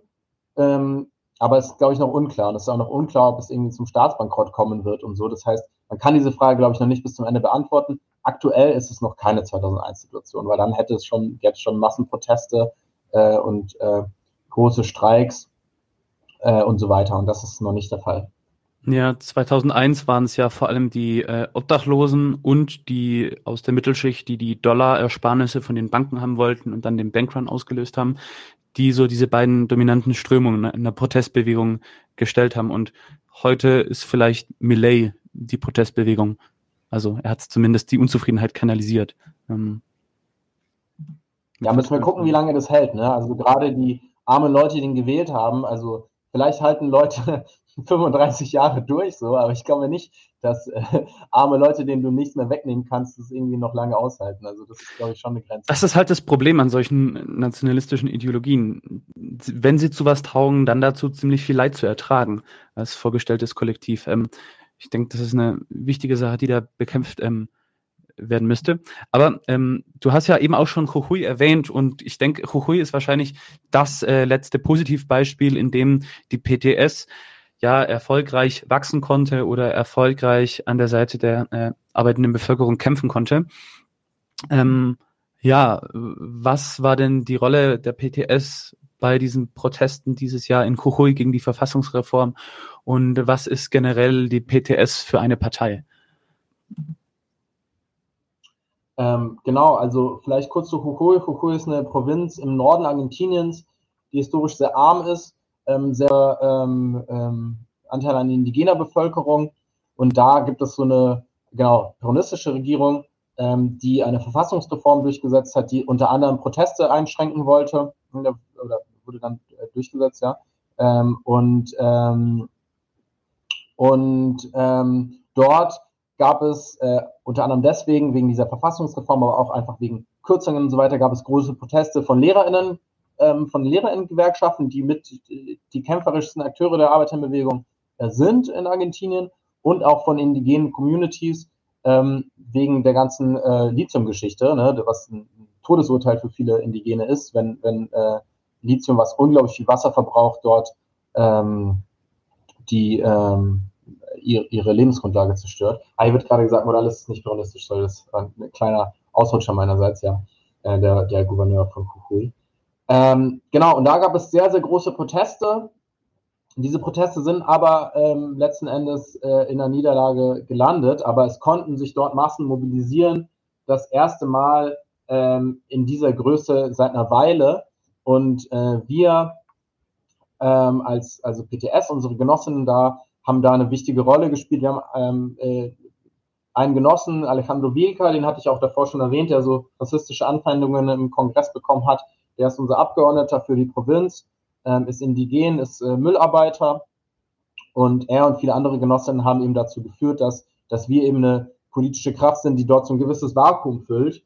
Äh, und ähm, auf, äh, genau, und es, es schafft irgendwie mit Beschäftigten auf zum Beispiel Zuckerplantagen, ähm, aber auch in der Müllabfuhr und in anderen Bereichen bei LehrerInnen eben ähm, sich zu organisieren und auch eine gute Beziehung, wichtige Beziehung zu den indigenen äh, Völkern dort hat, was ähm, der Kirchnerismus äh, nie wirklich geschafft hat. Also der Kirchnerismus, wie ich schon meinte, oder der Peronismus ähm, hat immer beruht auf der Ausbeutung der Natur und dementsprechend auch der Unterdrückung der indigenen Bevölkerungen. Und wir haben eben dort versucht, mit einem Programm der ArbeiterInnen, also mit den Versuchen, Streiks und Koordinierungen aufzubauen, äh, gemeinsam mit der indigenen Bevölkerung dort die Proteste ähm, voranzutreiben.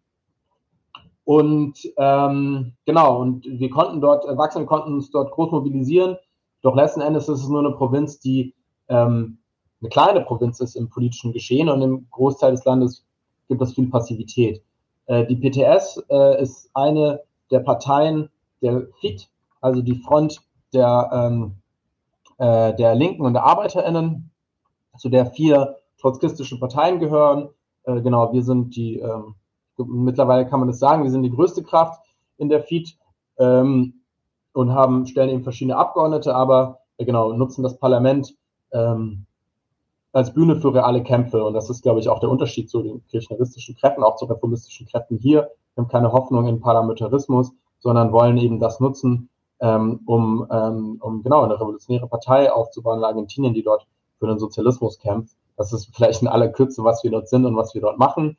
Ähm, und genau, wir, jetzt aktuell muss man auch sagen, dass ähm, gerade als Millet die Wahl gewonnen hat, davor hat der Peronismus gesagt, oder die, die linken Flügel des Peronismus, der Kirchnerismus, sorry für die ganzen Fremdwörter übrigens an der Stelle, wollte ich mal gesagt haben, die ganzen Eigenbegriffe, sind sehr viele Ismen in lateinamerikanischer Politik. Der Kirchnerismus hat immer gesagt, ähm, ähm, also während den Wahlen, ja, Millet ist der Faschismus, man muss das um alles verhindern und jetzt müssen wir das geringere Übel wählen und so weiter. Kennt man die, den Diskurs? Und als er dann die Wahlen gewonnen hat, waren sie so, hey, okay, er hat gewonnen, wir müssen die Spielregeln akzeptieren, wir wollen eine friedliche ähm, äh, Machtübergabe garantieren. Und das heißt, der, der, der Kirchnerismus weigert sich gerade eigentlich zu mobilisieren. Und deswegen, glaube ich, kommt es der Linken zu und die Linke ist, ähm, ist äh, ähm, also die trotzkistische Linke ist die relevante äh, politische Kraft links vom Kirchnerismus. Ähm, und äh, wir müssen eben darauf setzen, ähm, diese Opposition gegen Millet in erster Linie äh, voranzutreiben und äh, weitere Kräfte zu mobilisieren und vor allem auch, und das ist das, was der Kirchnerismus nicht sagen will, auch die Ursachen dieser Krise zu bekämpfen. Ganz angefangen äh, als erstes mit der Nichtzahlung der Schulden an den IWF, weil das, sich das durch das bürgerliche politische Spektrum zieht, dass sie zwar Millet irgendwie doof finden, aber trotzdem eigentlich selbst zu verantworten haben, dass er überhaupt an die Macht gekommen ist. Und deswegen, genau, muss es damit anfangen, ähm, eben ein Programm durchzusetzen, was ähm, mit dem IWF bricht und was äh, dafür, ähm, dafür kämpft, ähm, dass die Krise von den Kapitalistinnen gezahlt wird. So, was äh, vielleicht in aller Kürze dazu. Dann noch eine Frage. Warum kann die PTS-FIT nicht aus der sozialen Unzufriedenheit innerhalb der subalternen Klassen profitieren? Ich glaube, das hat verschiedene Gründe. Ich würde auch nicht ganz sagen, dass sie nicht davon profitiert. Also in den Wahlen ähm, haben wir, ähm, sind wir schon leicht gesunken. Äh, wir haben so 800, 700.000 Stimmen oder sowas. 700.000 Stimmen haben wir bekommen als Feed.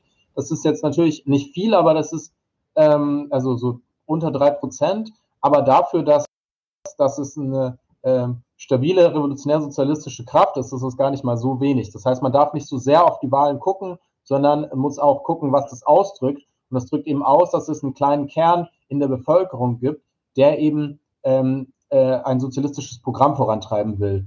Ähm, das ist nicht groß gewachsen, äh, dieser Kern, das stimmt, aber er ist in, inmitten von einem richtig krassen Rechtsdruck auch nicht groß gesunken. Und ich glaube, das ist erstmal, ähm, ähm, wenn wir uns zum Beispiel, äh, keine Ahnung, Vergleich zur Linkspartei hier oder so, ist das schon mal ein Fortschritt, zu sagen, man kann mit einem stabilen Programm ähm, durchaus noch seinen Platz erhalten. Das würde ich schon als einen kleinen Fortschritt sehen. Trotzdem, klar, wir, ähm, äh, also die Genossinnen dort schaffen es nicht ganz irgendwie äh, aus der sozialen Unzufriedenheit äh, irgendwie große Massen äh, zu mobilisieren. Ich glaube, das hat verschiedene Gründe. Ich glaube, einer der Gründe ist eben, dass äh, die Leute sehr hoffnungslos sind und dass in so einer Situation man immer einen leichten Ausweg sucht und das natürlich auch immer eine Hürde ist, dann irgendwie revolutionäre Politik zu machen, wenn du dich erstmal um dein eigenes, also dein, dein täglich Brot kümmern musst. Ähm, aber ich glaube, einer der Hauptgründe ist, dass es, dass es ähm, sehr wenige Kämpfe gibt. Und ich glaube, für, für revolutionäre Sozialistinnen ist es äh, wichtig, sich in Kämpfen aufzubauen und auch essentiell, um auch äh, Erfahrungen zu sammeln für größere Kämpfe. Wenn diese Kämpfe nicht stattfinden, ist es schwer, finde ich. Trotzdem wollte ich sagen, wir schaffen es, also zum Beispiel unsere Genossinnen dort haben eine der relevantesten Zeitungen, das linke, link, das große linke Medium im Land äh, äh, wird von unseren Genossinnen rausgebracht. Und damit erreichen wir mehr Leute und wir hoffen, dass trotz, obwohl der Peronismus so eine krasse Kooptierungsmacht hat. Ne? Ich hatte davor schon über die Geschichte von Peronismus geredet. Diese Kooptierungsmacht ist wirklich, wirklich krass. Dieses geringere Übel und diese Hoffnung, dass es irgendwie besser wird und sowas. Aber wir schaffen es trotzdem, Leute zu beeinflussen äh, und zu erreichen, auch wenn äh, sie uns noch nicht äh, auf der Straße begleiten. Und ich glaube, das Verbreiten von sozialistischen Ideen und dass es überhaupt eine Kraft gibt, die angefangen mit der Streichung der Schulden durch den IWF und im Bruch eben mit dieser Abhängigkeit, ähm, ähm, genau Leute davon überzeugt, das ist, glaube ich, schon ein Schritt. Und deswegen hoffe ich, dass das, ähm, dass das ähm, Schritte sind, die uns in der Zukunft äh, helfen werden. So. Ja, sehr schöne Worte.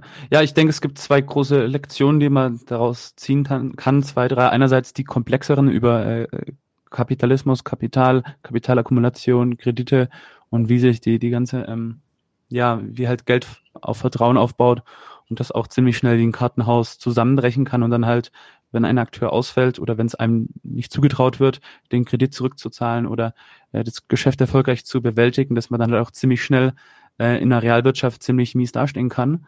Aber auch halt, ja, wie Standortkonkurrenz, kapitalistisches Denken und ähm, ja auch Nationalismus dort eben zu ziemlich ähm, ja miesen Schlussfolgerungen von einem Volk äh, führen, die dann ihre eigenen Interessen unter die ihrer Nation und der äh, Kapitalakkumulation stellen. Ist ziemlich schade, äh, was dort passiert ist.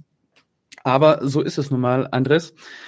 Hättest du noch ein äh, ja, Schlusswort, etwas für unsere Zuschauerschaft zu sagen? Wie siehst du die Lage? Ähm, ja, gerne. Also genau, also ich wollte sagen, also genau, die Lage ist äh, sehr kompliziert. Sie wird sich, glaube ich, sehr dynamisch weiterentwickeln. Ich glaube, es spricht für eine Situation, ähm, die äh, allgemein international krisengeplagt ist. Und es spricht auch dafür, äh, Benne dafür, wer die Kosten davon tragen soll.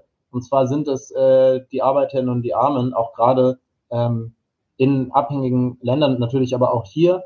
Ähm, und ich glaube, was, was die Lehren von Argentinien ganz gut zeigen, ist erstens, dass ähm, die nationalen Eliten, nationale Bourgeoisie keineswegs irgendwie so eine Krise lösen können, dass sie keineswegs dazu bereit sind, mit dem Kapitalismus zu brechen. Ähm, und andererseits, ähm, glaube ich, drückt es auch aus, dass äh, es für uns hier ähm, notwendiger ist, dass wir äh, uns internationalistisch zeigen, gerade im Zuge von äh, globalen ähm, Krisen. In der Hinsicht, glaube ich, müssen wir ähm, ja darauf, äh, da, darauf gucken, wo wir irgendwie Solidarität organisieren können. Ich glaube auch hier, es wird wenig über die Rolle der internationalen Finanzinstitutionen äh, wie dem IWF geredet. Ähm, und ich glaube, das ist ein Thema, was man da verankern muss und dass man eben auch ein antiimperialistisches Programm auch in Deutschland äh, verteidigen und voranbringen muss. Ähm, und der andere Punkt ist, äh, glaube ich, auch eine gute Lehre für uns hier. Ja, unsere Genossinnen dort haben sich äh, noch nicht, äh, also haben eine schwierige Situation so und trotzdem können sie ihren politischen Raum verteidigen und äh, sind eine relevante Kraft eben auf der Straße und in den Protesten. Und das nicht, indem sie Zugeständnisse in ihrem Programm machen, wie es äh, ne, die Linkspartei hier macht und versucht, wenn die Kritik immer kleiner wird und wenn man sich irgendwie anpasst, dann kann man ja vielleicht auch ein paar Stimmen ge gewinnen oder ähm, genau. Äh, und, ähm, und ich glaube, dass das Gegenteil ist der Fall. Die Krisen, die Krisen zeigen uns, dass man ein konsequentes Programm braucht. Und ich glaube, äh, genau, wenn wir dieses Programm international weiter vorantreiben und aufbauen können, dann, ähm, dann ist äh, viel damit geholfen. Und genau, ich hoffe, dass wir ähm, genau vorankommen. Wunderbar. Dann möchte ich dir für deine Zeit danken. Ich hoffe, ihr fandet es alle interessant und wisst jetzt ein bisschen mehr über Javier Milei, den neuen rechten äh, libertären Anarchokapitalisten, wie auch immer man ihn nennen möchte. Ja, macht es gut. Bis zum nächsten Mal. Ja, Anton, danke, danke für die Möglichkeit hier zu reden und danke für das Interview. Ähm, genau, danke an die Zuhörer. Ja. Und tschüss. Leute, wir brauchen eure Hilfe. Wenn euch dieses Video gefallen hat, klickt auf Like, abonniert den Kanal und vergesst nicht das Glöckchen zu drücken, damit ihr benachrichtigt werdet, wenn wir neuen Content droppen. Außerdem solltet ihr uns überall folgen, wo wir verfügbar sind. Das ist Facebook, Instagram, Twitter und Twitch. Und wenn wir irgendwelche Ankündigungen machen oder Posts, dann shared, was das Zeug hält. Gebt uns all eure Liebe. Wir haben mittlerweile ziemlich signifikante Kosten. Wenn ihr es euch irgendwie leisten könnt, unterstützt uns doch auf Patreon.